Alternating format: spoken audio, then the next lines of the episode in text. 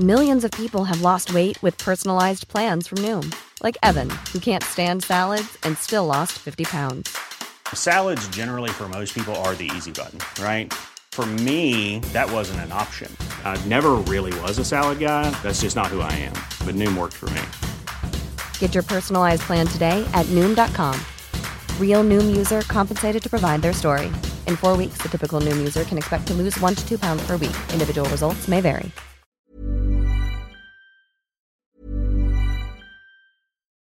Millions of people have lost weight with personalized plans from Noom, like Evan, who can't stand salads and still lost 50 pounds.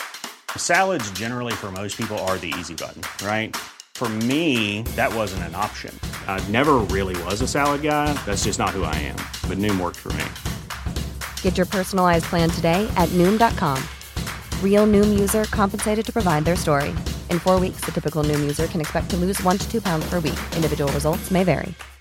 If you're looking for plump lips that last, you need to know about Juvederm lip fillers. With Juvederm Volbella XC and Juvederm Ultra XC, your lip look, whether it's subtle or bold, can last up to one full year with optimal treatment and no additional maintenance. Find a licensed specialist and see if it's right for you at juvederm.com today. That's J U V E D E R M.com. Add fullness to lips in adults over 21 with Juvederm Volbella XC or Juvederm Ultra XC. Do not use if you have severe allergies or a history of severe allergic reactions, or if you're allergic to lidocaine or the proteins used in Juvederm. Tell your doctor if you have a history of scarring or taking medicines that decrease the body's immune response or that can prolong bleeding. Common side effects include injection site redness, swelling, pain, tenderness, firmness, lumps, bumps, bruising, discoloration, or itching. As with all fillers, there's a rare risk of unintentional injection into a blood vessel, which can cause vision abnormalities, blindness, stroke, temporary scabs, or scarring. For full important safety information, visit juvederm.com.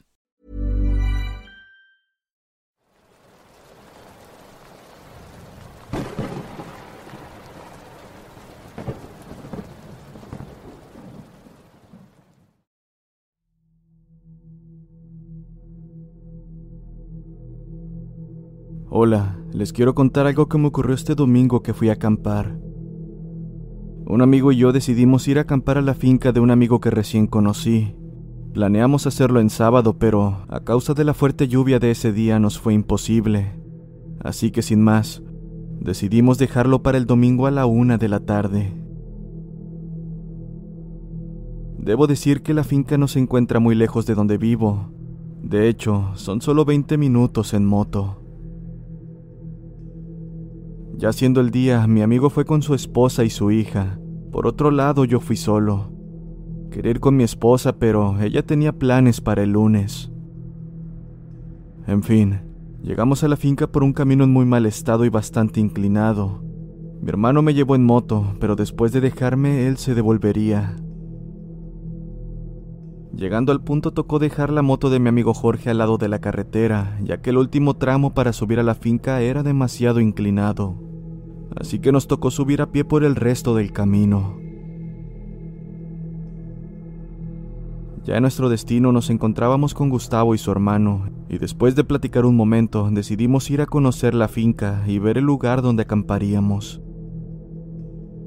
Después de un rato subiendo la montaña y parte del bosque, llegamos a un punto donde estaba raspado el terreno. Era como si hubiera sido hecho por una retroexcavadora. Esto nos pareció extraño, ya que él no sabía cómo fue que subieron una máquina de esas. Además, la finca la tenía hace dos años apenas. Una vez llegó la noche alistamos el carbón, la comida y las cervezas. Todo listo para acampar. Jorge decidió encargarse de los chorizos y los plátanos. Por mi parte me ocupé de armar las carpas y dejar todo listo. Y su esposa estaba fumando un cigarrillo mientras apreciaba la vista, pues desde aquel lugar se podía apreciar la ciudad. Una vez todo listo saqué mi equipo fotográfico, esperando conseguir fotografías de la Vía Láctea. La noche transcurrió con tranquilidad hasta las 11.40, hora que Gustavo se fue con su cuñada y la hija de Jorge para la finca. Pero antes de eso, nos dejó el machete, me miró y nos dijo algo un poco perturbador. Mientras sostenía el machete me dio una mirada seria y me dijo, si escucha sonidos afuera no se ponga a salir de la carpa, y menos si está solo. Si quiere deje a Sasha dormir con usted. Sasha es una de las perras de la finca. Si le dan ganas de orinar, lo mejor es que lo haga de una vez. Mi primera reacción fue reírme y en son de burla respondí, si pasa algo gritaré para que me venga a salvar. Él no lo tomó a mal, se rió conmigo y después dijo que de verdad no saliera, porque las perras se ponen locas en la noche y en ocasiones llegan con sangre en el hocico. Esto por más extraño que parezca, pues ellas no son agresivas con las personas, y mucho menos hay gente por esos terrenos. Y es verdad, la finca se encuentra al final del camino, subir es una pesadilla, y está bastante escondido por los plátanos y el bosque del otro lado, sin mencionar que es una montaña. No pude evitar ponerme nervioso, pero entonces él dijo que cualquier cosa lo llamara al celular y él abriría la puerta de la finca. A pesar de sus palabras difícilmente me quedé tranquilo, pues la finca se encontraba lejos de donde acampábamos. Al final Jorge se rió y nos dijo que nos diéramos prisa, que ya le dolía mucho la espalda a él y a su esposa como para andar pensando en bajar de nuevo la montaña. Al final me despedí de Gustavo y Jorge y me quedé un rato viendo videos en mi celular, esperando a que la noche se despejara para tomar fotografías. Para mi mala suerte fue todo lo contrario, pues el cielo se oscureció demasiado. Además, me di cuenta de que los lentes de mi cámara estaban empañados por el frío de la noche. Un poco decepcionado me dispuse a guardar los lentes y posteriormente decidí orinar antes de dormir. Y no porque Gustavo lo haya dicho. Tengo el hábito de orinar antes de dormir para no despertarme en la noche. Sin más me alejé de las carpas para hacer lo mío, pero no caminé mucho cuando vi algo que llamó mi atención. En un lugar oscuro donde solo la luz de la ciudad conseguía alumbrar donde estaba parado, noté algo que se movió. Era una sombra grande y en cuanto la pude apreciar, un fuerte viento se hizo presente, como si éste viniese acompañado con aquella sombra. En ese momento encendí la linterna e inmediatamente la enfoqué al lugar, pero me di cuenta de que no había nada. Me encontraba un poco asustado, pero pensé que aquello había sido alguna especie de alucinación, causada por las cervezas o el sueño, además de que un entorno así podría ocasionar ese tipo de efectos visuales. A pesar de ello le conté a Jorge y a su esposa, pero ellos solo se rieron, diciendo que dejara de beber y demás cosas. Un poco avergonzado di un fuerte suspiro y me fui a mi carpa. Ya estando ahí, me puse a ver videos en el celular hasta que este se descargó. Acto seguido fui a buscar la batería portátil y para mi mala suerte me di cuenta de que la había olvidado. Aquello sin duda fue frustrante, pero decidí que lo mejor sería dormir, así que bajé la carpa y el plástico de mi carpa, y entonces vi a Sasha sentada en la entrada. La verdad es que aquella noche hacía demasiado frío y no fui capaz de dejarla dormir a la intemperie, así que le di una salchicha a modo de soborno para que entrara. Ella muy contenta me lamió y se acostó a mis pies. Entonces cerré la carpa y traté de dormir, Tarea un poco complicada por el frío que hacía, pero el calor de Sasha ayudó bastante. No sé cuánto tiempo transcurrió, pero unos golpes en la carpa me despertaron y rápidamente tomé el machete con mi corazón latiendo muy acelerado. Acto seguido me puse a mirar la carpa, ya que se podía ver un poco por la luz de la ciudad. Fue gracias a ella que pude apreciar la sombra de alguien dando vueltas en círculos. El ruido también había despertado a Sasha, pero no me percaté hasta que ella comenzó a gruñir mientras temblaba. Pasaron un par de segundos cuando comencé a escuchar más ladridos y la figura que estaba afuera salió corriendo hacia el bosque. Después de eso pude ver la sombra de los perros dirigirse en la misma dirección. Sasha quería salir, pero no la dejé ir. Tenía demasiado miedo y me preocupaban las demás perras. No fue hasta que sentí que los gruñidos y ladridos estaban lejos, que abrí la carpa y rápido corrí a la de Jorge para llamarlo, pero ni Jorge ni su esposa estaban en ella. No sabía qué hacer. En este punto el miedo me estaba sobrepasando. Lo primero que se me vino a la mente fue que podría tratarse de algún ladrón, pero mi hilo de pensamiento fue interrumpido cuando Sasha me mordió el pantalón jalándome, como si me estuviera indicando que fuera para la finca. No sabía qué hacer cuando de la nada escuché un alarido, como si hubieran golpeado a una de las perras que se fue al bosque. Entonces vi que Sasha se puso en posición para atacar, y sin pensarlo dos veces decidí salir corriendo hacia la finca con Sasha en mis brazos. Corrí lo más rápido que pude, resbalando por la bajada de tierra y con ganas de gritar. Mientras lo hacía, me caí y terminé estrellándome contra el alambrado de púas, y debido al dolor solté a Sasha, quien apenas tocó el suelo, salió corriendo hacia la oscuridad mientras yo me quitaba el alambre de los brazos. Al final agarré la linterna y seguí bajando con mucho dolor. Mientras lo hacía, me di cuenta de que Sasha estaba bajando a mi lado pero cojeando. Aquello me asustó bastante, y debido al mismo miedo, se me hizo una eternidad la bajada. Ya estaba por llegar, cuando pude sentir un fuerte apretón en el hombro, mismo que me mandó de espalda al suelo. En este punto el pánico en mí ya estaba al límite, así que grité con todas mis fuerzas, y al hacerlo escuché una voz.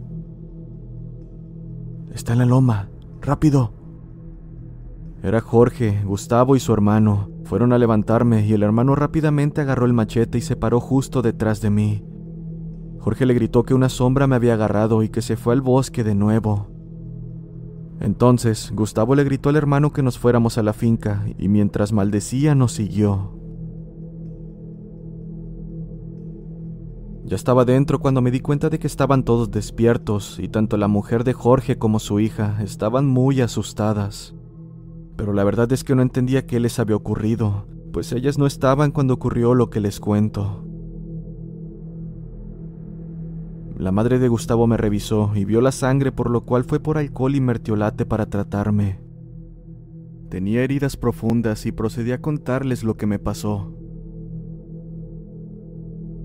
Gustavo estaba asustado, pero después de lo que me contó Jorge, el pánico se hizo aún más presente.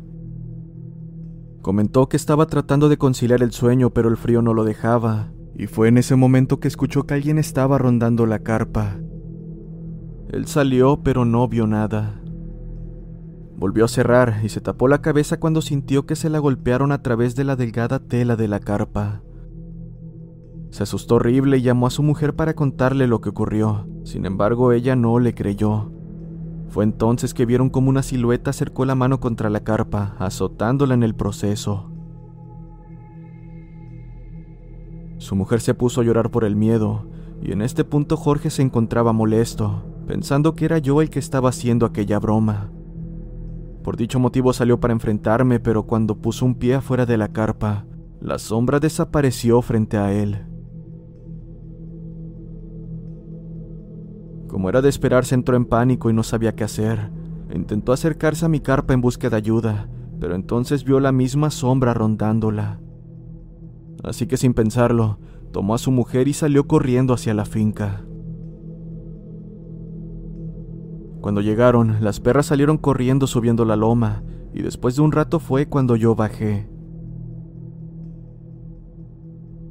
El padre de Gustavo le dijo que no debimos acampar tan lejos de la finca, que él le había dicho, pero no quiso hacer caso. Procedí a preguntarle qué era lo que ocurría, si era algún ladrón o alguien más con malas intenciones, a lo cual él respondió que no sabía exactamente qué era, pero desde que se mudaron a la finca siente que algo ronda la parte de arriba, que de hecho todo lo que él siembra en aquella parte termina destrozado. También nos contó que intentó atrapar al probable intruso sin éxito alguno, además de que antes de las perras él tenía un perro, el cual un día se fue y no supieron más de él. Después un vecino le regaló otro perro y este amaneció muerto con múltiples mordidas. Al final, su hija le llevó otro perro, el cual apareció ahogado más abajo del río. Yo estaba estupefacto, solo podía pensar que era un mal sueño lo que estaba ocurriendo, pero él seguía contando cómo después llevaron una perra, Sasha, la cual volvía con la boca llena de sangre, pero que al menos volvía.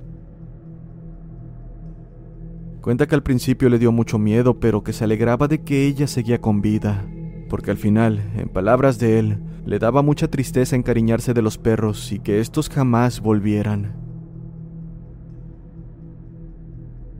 Al final nos contó que descubrió que las perras son las únicas a las que no les hace nada. Por el contrario, parece que éstas lo atacan. Al final terminamos en un silencio total y Sasha se había vuelto a ir. Ellos estaban tranquilos porque sabían que la mañana volvería, pero yo estaba demasiado asustado e inquieto por lo que había allá afuera.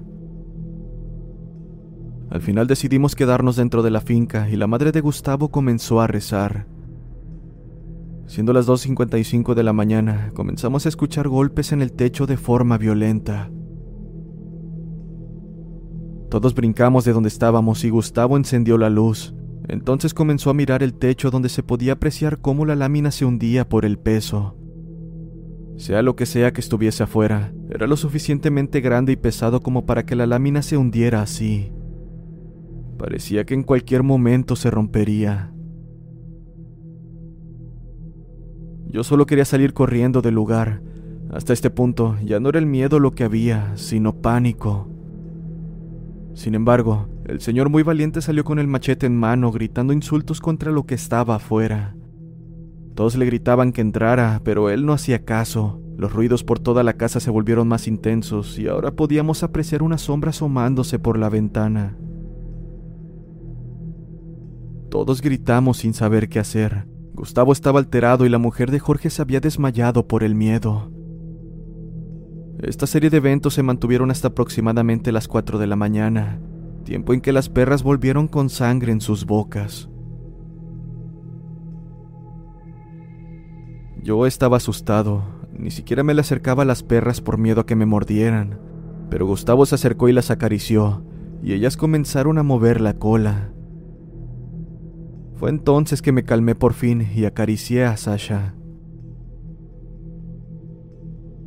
Esperé hasta las 6 de la mañana para ir al campamento a revisar. Todo estaba tal como lo dejamos, excepto por unas cosas mías que estaban afuera de la carpa, pero nada había desaparecido.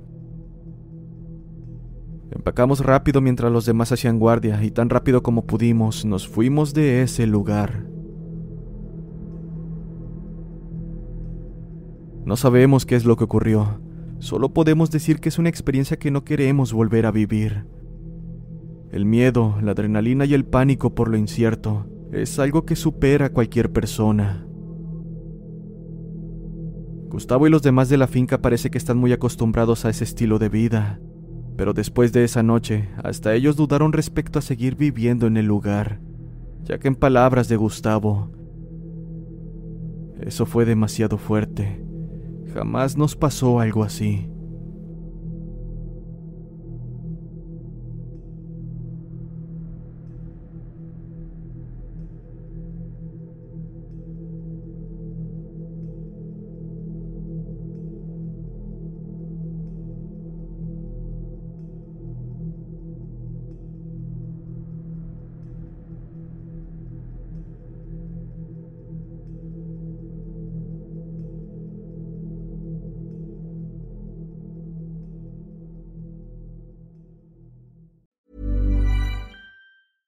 Imagine the softest sheets you've ever felt. Now imagine them getting even softer over time. That's what you'll feel with Bowl and Branch's organic cotton sheets. In a recent customer survey, 96% replied that Bowl and Branch sheets get softer with every wash. Start getting your best night's sleep in these sheets that get softer and softer for years to come. Try their sheets with a 30-night guarantee. Plus, get 15% off your first order at bowlandbranch.com. Code BUTTERY. Exclusions apply. See site for details.